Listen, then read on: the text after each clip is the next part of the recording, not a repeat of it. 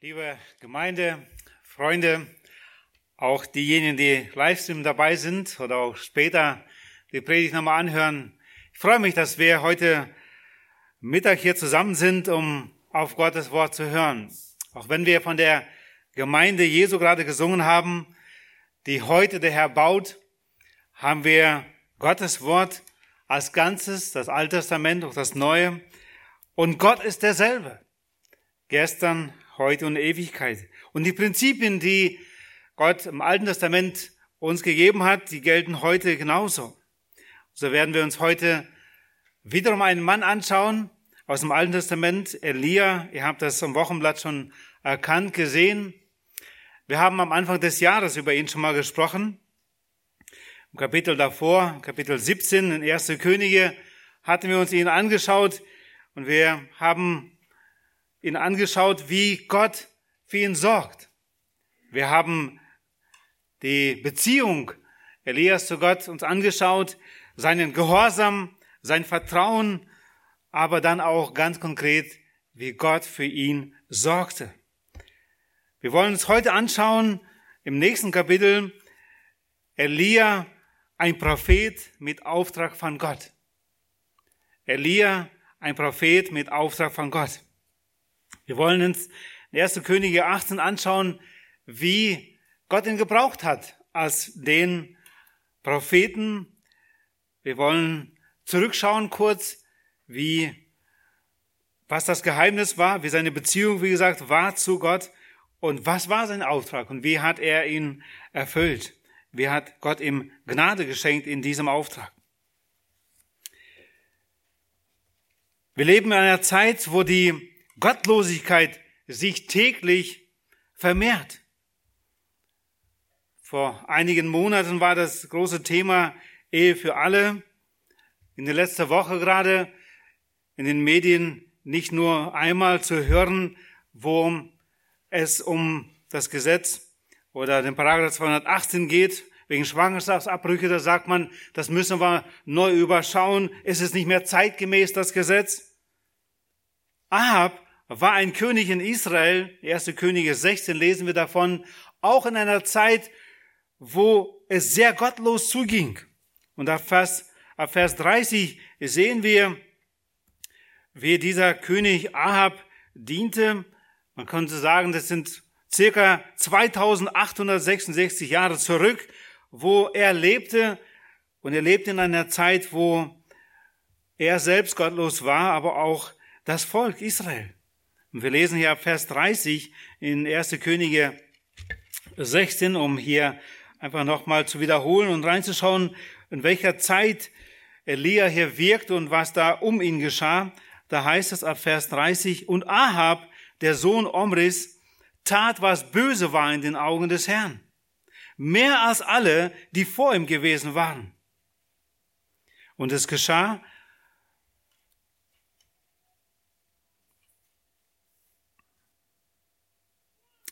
was er zu wenig, also dass es äh, zu wenig war an Sünden Jerobeams, des Sohnes Nebats, ähm, dass er noch Isabel zur Frau nahm, die Tochter Edbals, des Königs der Sidonier, zur Frau nahm.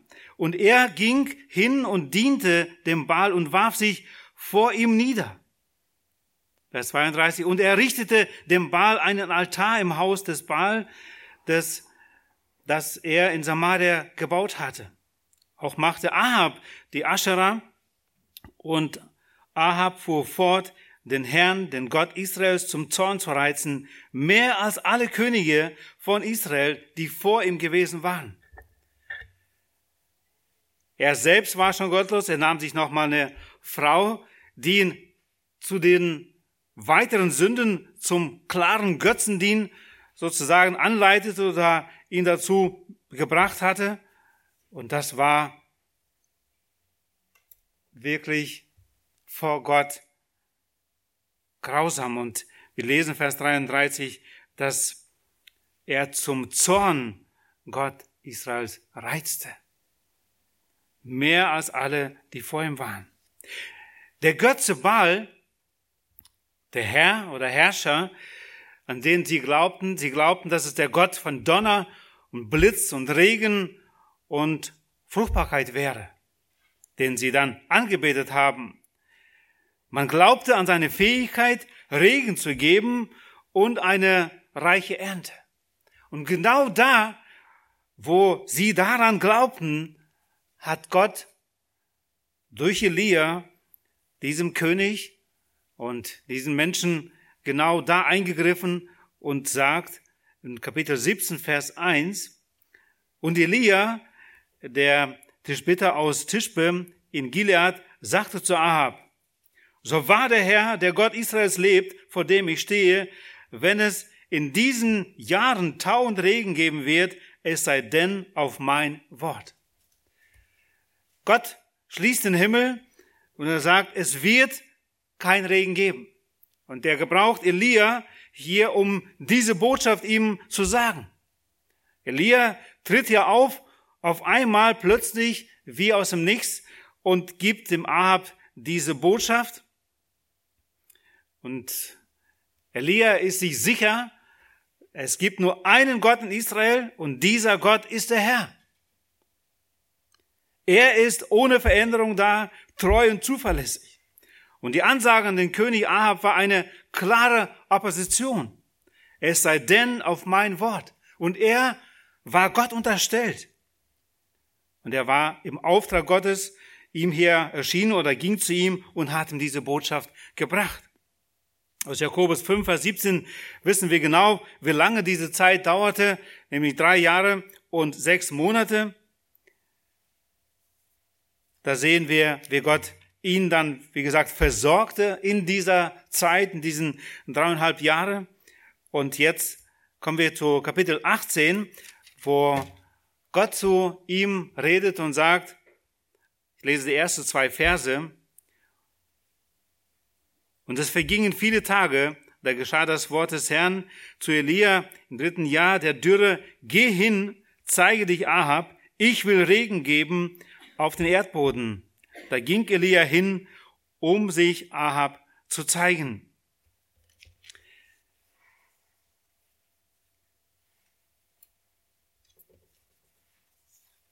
Elia war dem Auftrag Gottes gehorsam. Er stand in seinem Auftrag, in Gottes Auftrag und er geht auch sofort.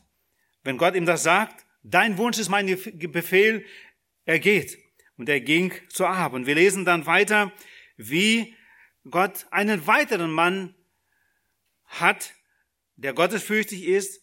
Und das Treffen Elias mit ihm, da lesen wir von den Versen drei bis sechzehn, wie Elia einen Mann Obadja ermutigt, der gottesfürchtig war. Ich lese ab Vers drei. Die Hungersnot in Samaria aber war schwer. Und Ahab rief Abadja, der über das Haus gesetzt war. Abadja aber fürchtete den Herrn sehr. Es geschah nämlich, als Isabel die Propheten des Herrn ausrottete, da nahm Abadja hundert Propheten und versteckte sie, je fünfzig Mann, in einer Höhle und versorgte sie mit Brot und Wasser. Und Ahab sagte zu Abadja, geh durch das Land zu allen Wasserquellen und zu allen Bechern.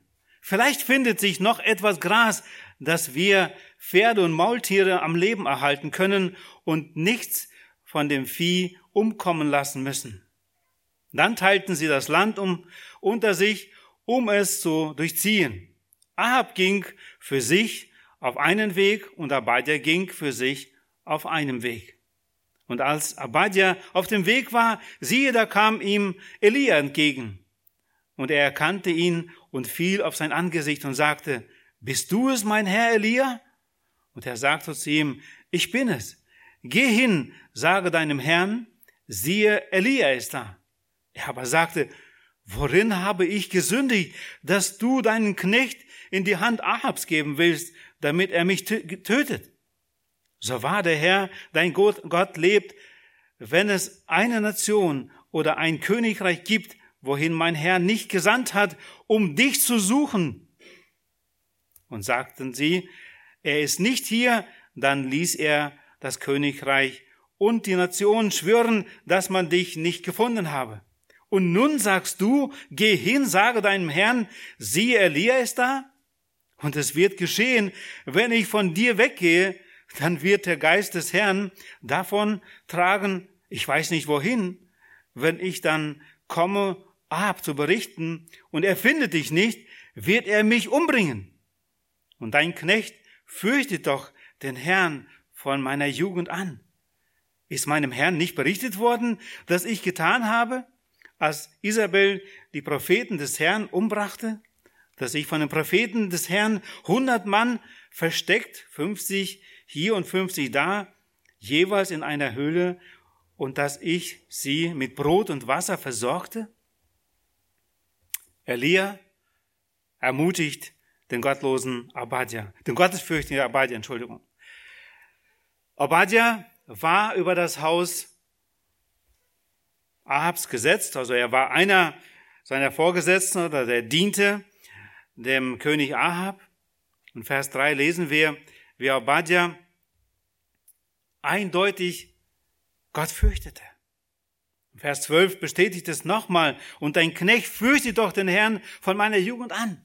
Ein großes Zeugnis, dass selbst da unter diesem gottlosen König ein gottesfürchtiger Mann ist, Obadja. Er diente. Viele Kommentare sagen, dass die Bedeutung seines Namens ein Diener Gottes oder mein Sklave bedeuten würde. Seine Heldentat war, dass er 100 Propheten versorgt hat. 50 zu 50. Er hat sie heimlich, hat er ihnen gedient und brachte ihnen Wasser und Brot. Obadja ist im Dienste seines Herrn Gras zu suchen für die Pferde. Es ging dem König nicht so sehr um die Menschen, sondern um seine Pferde. Und so ist er unterwegs. Er hört einfach auf seinen Herrn und sucht Gras. Und da trifft er, wie gesagt, diesen Propheten Elia. Und er gibt ihm einen Auftrag. Elia gibt Obadja einen Auftrag, geh hin und zeige dich deinem Herrn. Sah Ahab, dass Elia da ist. Und Ahab hat wirklich Angst um sein Leben. Er wusste, wie sehr er gesucht wurde, Elia, und sagt, willst du meinen Tod? Er hat Angst. Dieser Auftrag ist zwar eindeutig, aber Obadja hat Angst. Aber wir sehen dann weiter, wie Obadja doch diesen Auftrag von Elia eindeutig ausführt ob zwei Angst hat. Obadja hat nämlich Elia noch ein weiteres Stück kennengelernt. Das Zeugnis, das Elia hatte oder was er gesehen hat von Elia, gab ihm die Zuversicht, ihm Auftrag, wirklich zu gehen. Auch wenn er Angst hat um sein Leben. Meine Frage an uns, an mich persönlich, fassen Menschen, Christen vor allen Dingen Mut, wenn sie meinen Glauben sehen, meine Beziehung zu Gott, wenn ich einen Auftrag gebe?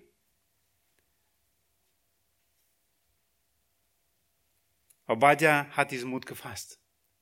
Er sah, wie Elia lebte und er ging los.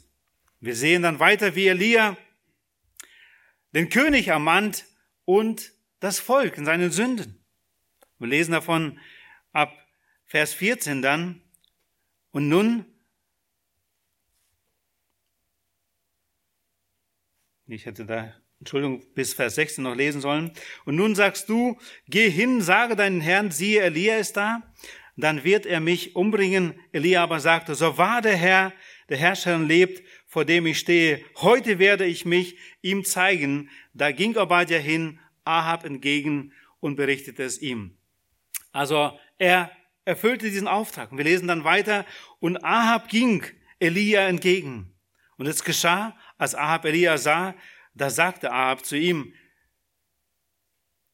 bist du da, der Israel ins Unglück gebracht hat? Er aber sagte, nicht ich habe Israel ins Unglück gebracht, sondern du. und das Haus deines Vaters, in dem ihr die Gebote des Herrn verlassen habt und du den Baalem nachgelaufen bist. Und nun sende hin, versammle ganz Israel zu mir an den Berg Kamel. Und die 450 Propheten des Baal und die 400 Propheten der Aschera, die am Tisch Isabels essen. Da sandte Ahab unter allen Söhnen Israel umher und versammelte die Propheten an den Berg Kamel.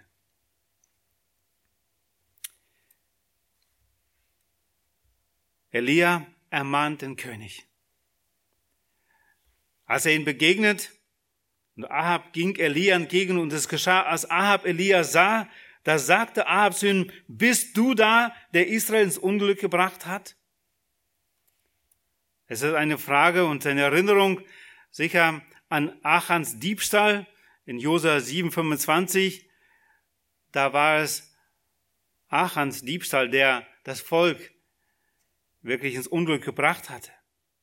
Aber Elia ist mutig und sagt, nicht ich habe Israel ins Unglück gebracht, sondern du und das Haus deines Vaters, in dem ihr die Gebote des Herrn verlassen habt und du den Balem nachgelaufen bist. Und er greift es auf hier, was es in 2. Mose 20, wir lesen eine eine Kapitel, das wir sicher gut kennen, wo Gott durch Mose die zehn Gebote gegeben hat, die ja auch bekannt waren, auch Ahab sehr wohl bekannt waren. Und er ermahnt ihn und er sagt ihn genau, spricht das genau an. Wir lesen hier ab Vers 2 in Kapitel 20, 2. Mose bis Vers 5a. Ich bin der Herr, dein Gott, der ich dich aus dem Land Ägypten, aus dem Sklaven, Sklavenhaus herausgeführt habe. Du sollst keine andere Götter haben neben mir. Du sollst dir kein Götterbild machen, auch keinerlei Abbild dessen, was oben im Himmel oder was unten auf der Erde oder was in den Wassern unter der Erde ist. Du sollst dich vor ihnen nicht niederwerfen und ihnen nicht dienen.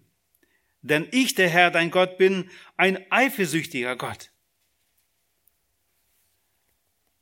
Ahab ein, hat eindeutig das Gebot Gottes hier missachtet und hat hier die Götzen angebetet, hat ihnen Altäre gemacht. Die Frage ist, woher hat Elia so einen Mut, zu diesem König zu gehen und ihm sagen, du bist dran schuld. Und das Volk leidet wegen dir.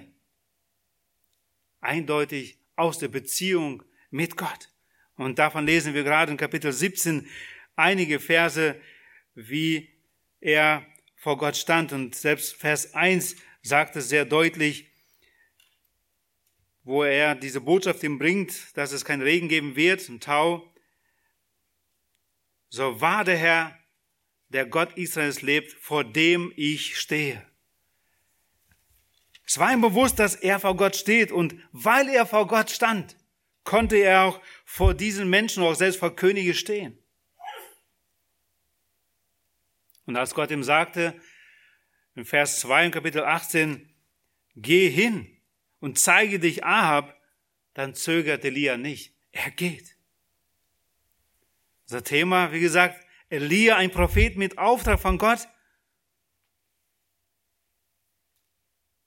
Er ist gegangen.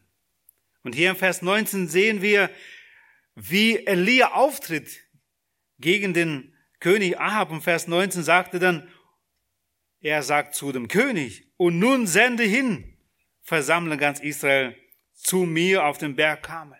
Das muss man sich mal vorstellen, wie dieser Prophet Elia mit welcher Kühnheit er diesem König vor ihm steht und sagt, Geh du und sammle mal das Volk und alle Propheten und auch die von Aschera 450, 400 da auf den Berg Kamel. Da treffen wir uns. Weil er vor Gott stand, konnte er so vor dem König reden. Vers 21. Und Elia trat zum ganzen Volk hin und sagte, wie lange hinkt ihr auf beiden Seiten?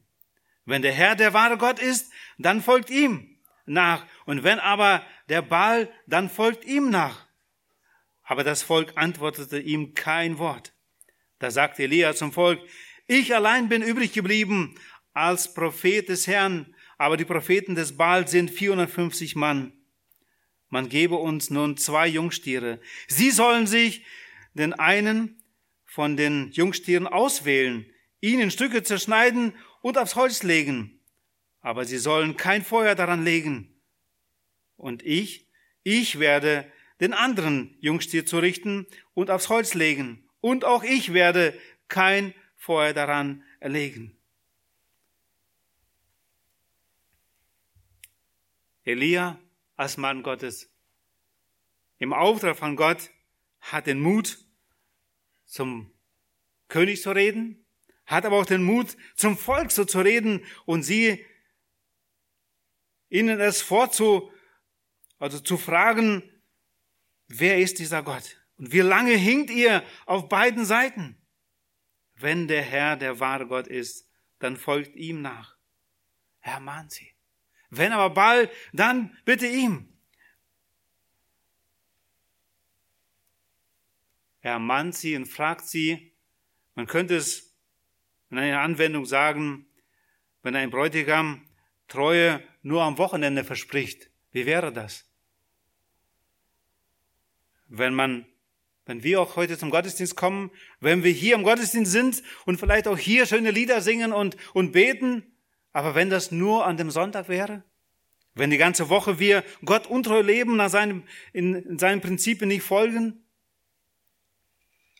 Gott möchte und erwartet von uns, dass wir ganz ihm dienen von ganzem Herzen, dass wir nicht auf hinken, wie es hier heißt, auf beiden Seiten. Elia ermahnt den König und das Volk in ihren Sünden. Elia vertraut auf Gott. In Gegenwart Andersdenkenden ist mein dritter Punkt. Wir lesen hier ab Vers 25 zuerst bis 29.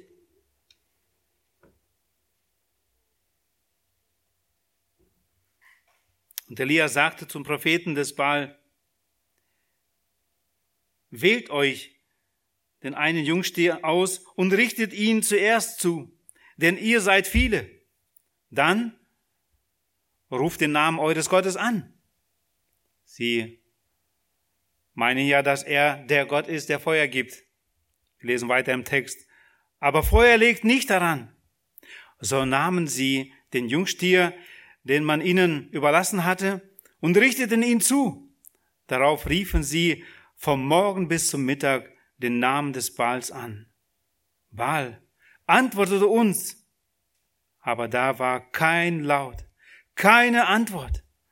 Und sie hüpften um den Altar, den man gemacht hatte, und es geschah am Mittag, da verspottete Elia sie und sagte, ruf mit lauterer Stimme, denn er hat ja ist ja ein Gott. Er ist sicher in Gedanken oder er ist austreten gegangen oder er ist auf der Reise. Vielleicht schläft er. Dann wird er aufwachen. Da riefen sie mit lauter Stimme und ritzten sich, wie es bei ihnen Brauch war, mit Messern und mit Spießen, bis das Blut an ihnen herabfloss. Und es geschah, als der Mittag vorüber war, da gerieten sie in Raserei bis zur Zeit, da man das Speisopfer opfert. Aber da war kein Laut, keine Antwort, kein Aufhorchen. Es fällt uns sicher nicht schwer, sich vorzustellen, was da abging. Und diese Geschichte erzählen wir sicher unseren Kindern und Enkelkindern mit sehr viel großen Emotionen. Jeremia 10 lesen wir Vers 1 von diesen Götzen, die sozusagen selbst gemacht wurden, die auch hier das Volk hatte. Jeremia 10, Vers 1.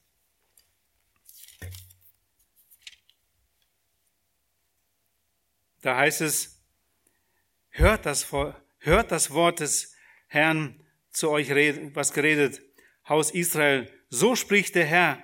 Gewöhnt euch nicht an den Weg der Nationen und erschreckt nicht vor den Zeichen des Himmels, auch wenn die Nationen vor ihnen erschrecken. Denn die Ordnung der Völker, ein Götze ist es, der sie gab. Ja, ihre Götzen sind Holz, das einer aus dem Wald geschlagen hat. Ein Werk von Künstlerhänden mit dem Schnitzmesser hergestellt. Man schmückt es mit Silber und mit Gold, mit Nägeln und mit Hämmern. Befestigten sie es, dass es nicht wackelt.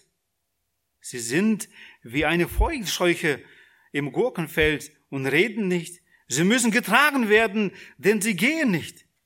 Fürchtet euch nicht vor ihnen, denn sie tun nichts Böses und Gutes tun können sie auch nicht. Keiner ist dir gleich, Herr. Du bist groß und groß ist dein Name durch deine Macht.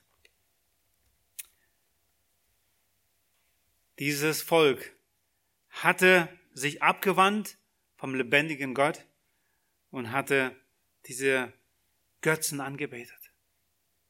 Aber sie sind tot und sie schweigen, sie können auch nicht reden, können nichts Böses und nichts Gutes tun. Und der Vers 30 lesen wir dann bis Vers 40, wie Gott weiter hier wirkt durch Elia. Da sagte Elia zum ganzen Volk, tretet her zu mir. Und das ganze Volk trat zu ihm hin. Dann stellte er den niedergerissenen Altar des Herrn wieder her. Und Elia nahm zwölf Steine nach der Zahl der Stämme der Söhne Jakobs, zu dem das Wort des Herrn geschehen war, als er gesagt hatte, Israel soll dein Name sein. Und er baute von den Steinen ein Altar im Namen des Herrn. Und er zog rings um den Altar einen Graben so breit wie für zwei Maß Saat. Dann schichtete er das Holz auf und zerschnitt den Jungstier in Stücke und legte ihn auf das Holz. Und er sagte, füllt vier Eimer Wasser und gießt es auf das Brandopfer und auf das Holz. Und er sagte, tut es zum zweiten Mal. Und sie taten es zum zweiten Mal. Und er sagte, tut es zum dritten Mal. Und sie taten es zum dritten Mal. Da lief das Wasser rings um den Altar und auch den Graben füllte er mit Wasser. Und es geschah zur Zeit, da man das Speisopfer opfert, da trat der Prophet Elia herzu und sprach, Herr, Gott Abrahams, Isaaks und Israels, heute soll man erkennen, dass du Gott in Israel bist und ich dein Knecht und dass ich nach deinem Wort das alles getan habe. Antworte mir, Herr, antworte mir, damit dieses Volk erkennt, dass du, Herr, der wahre Gott bist und dass du selbst ihr Herz wieder zurückgewandt hast. Da fiel Feuer vom Himmel, da fiel Feuer vom Herrn herab und verzehrte das Brandopfer und das Holz und die Steine und die Erde und das Wasser, das im Graben war, leckte es auf. Als das ganze Volk das sah, da fielen sie auf ihr Angesicht und sagten, der Herr, er ist Gott. Der Herr, er ist Gott. Und Elia sagte zu ihnen, packt die Propheten des Baal, keiner von ihnen soll entkommen. Und die packten sie. Und Elia führte sie hinauf, hinab an den Bach Kishon und schlachtete sie dort.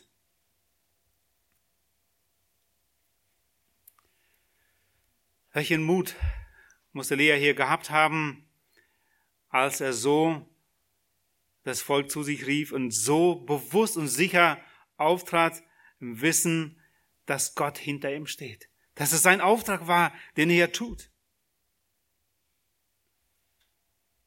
Ich möchte nicht mehr auf das Geschehen eingehen, spricht für sich.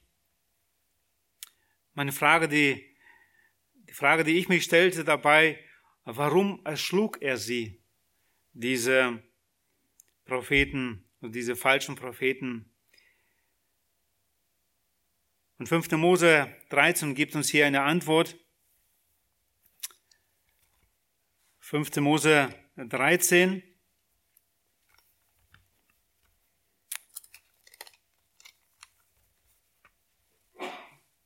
Wir lesen diesen ganzen Abschnitt von 1 bis 11 äh, darüber, aber ich lese nur ab Vers 2.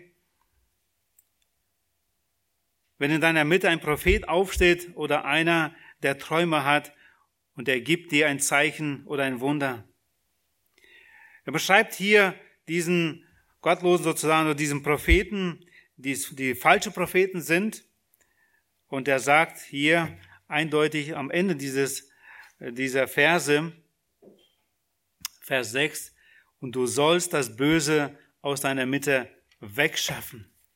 Es war ein Auftrag von Gott. Es war das Gericht Gottes an diese falschen Propheten, das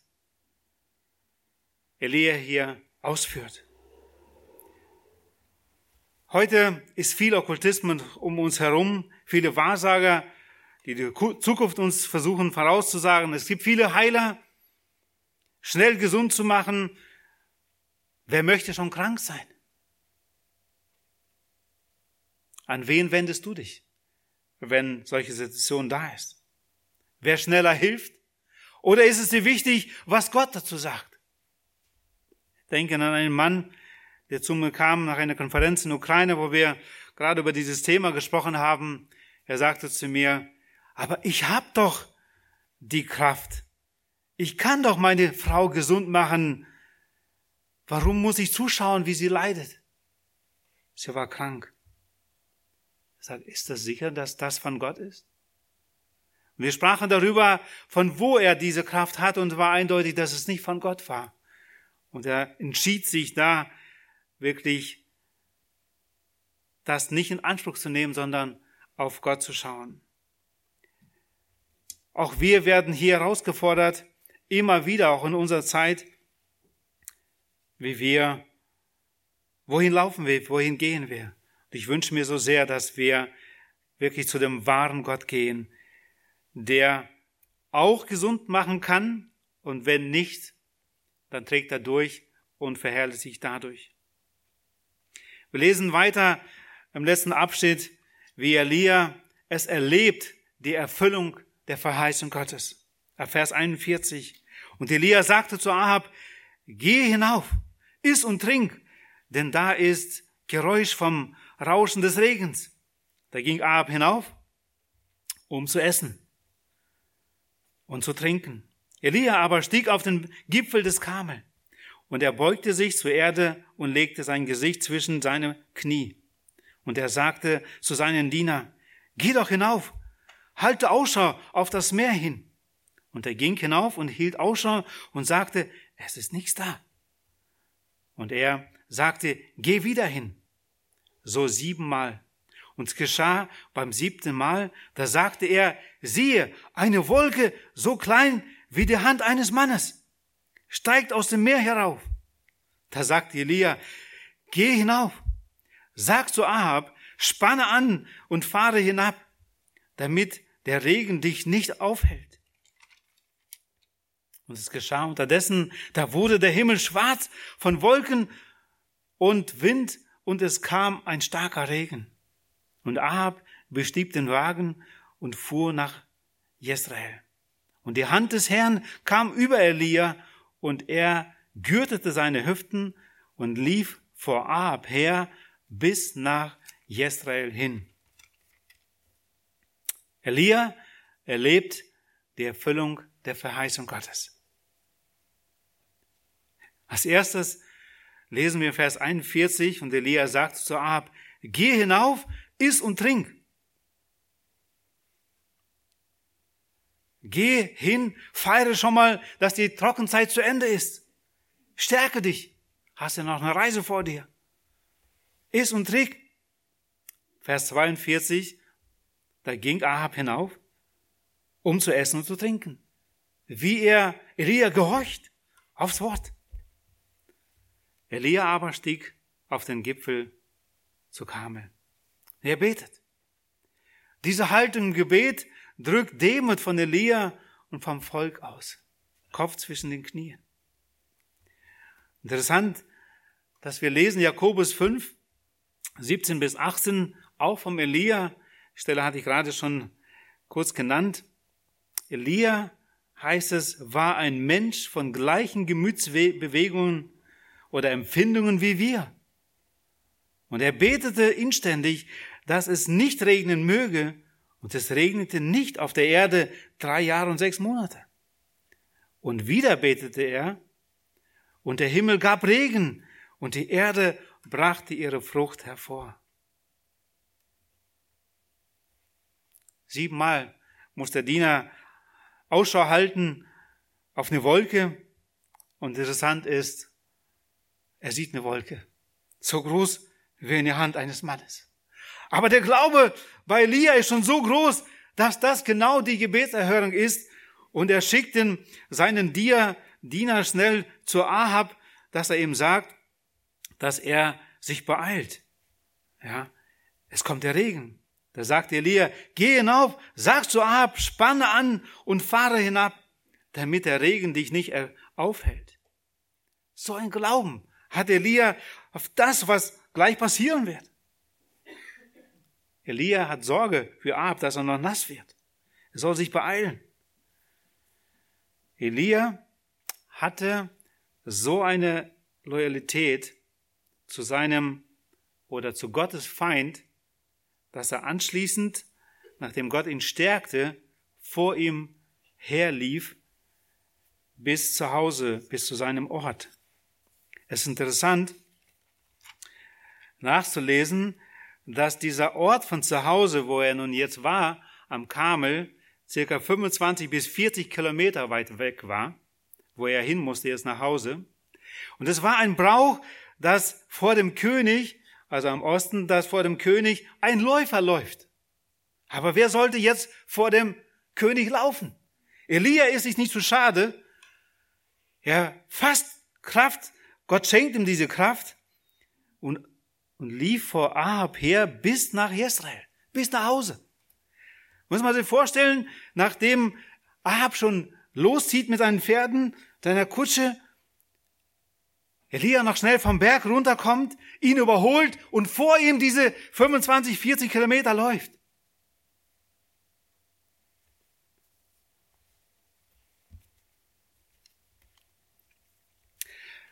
Mich persönlich hat diese Geschichte von Elia sehr fasziniert.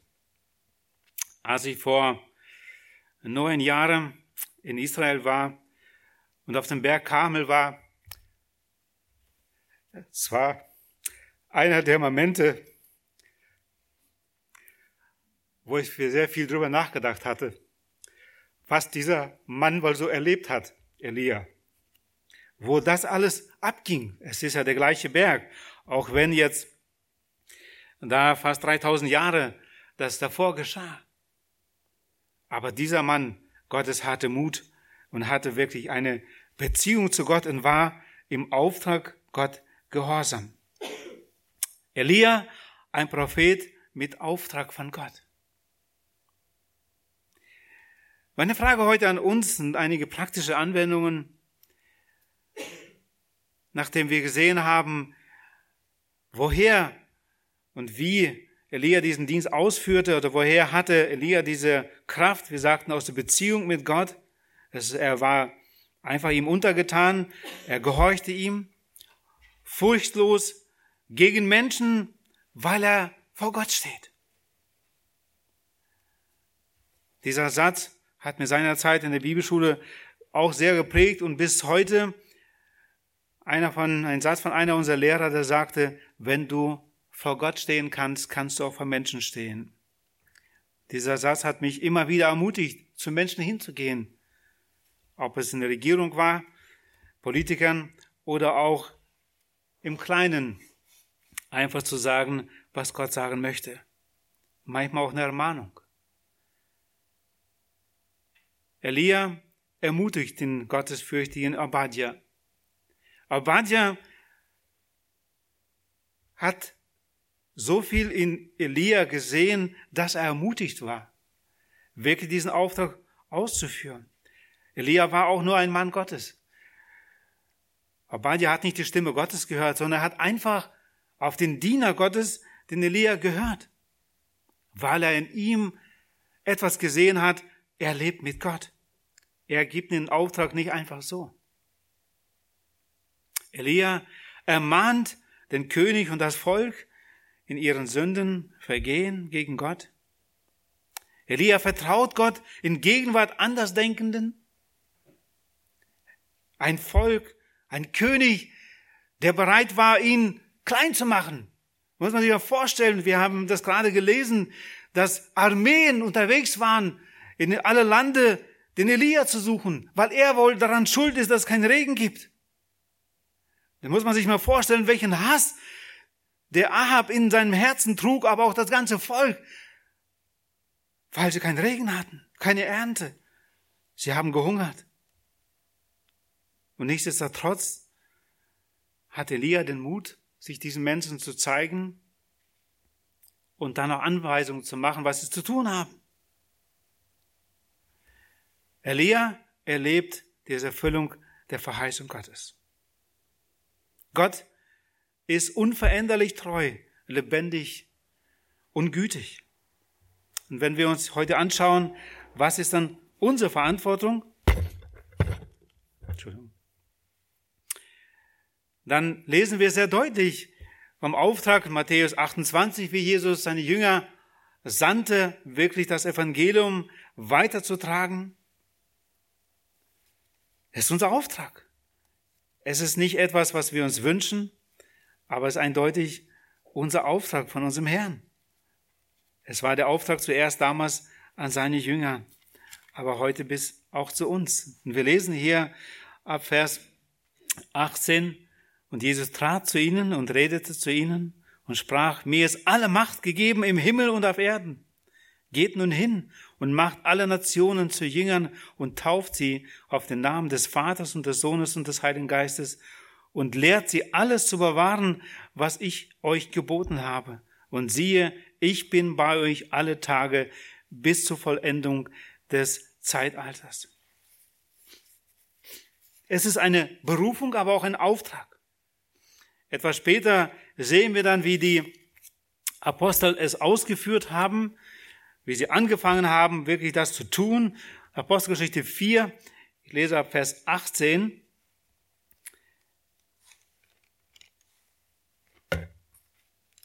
Da heißt es dann bis Vers 20, und als sie sie gerufen hatten, geboten sie ihnen, sich überhaupt nicht in dem Namen Jesu zu äußern, noch zu lehren. Petrus aber und Johannes antworten und sprachen zu ihnen, ob es vor Gott recht ist, auf euch mehr zu hören als auf Gott, urteilt ihr.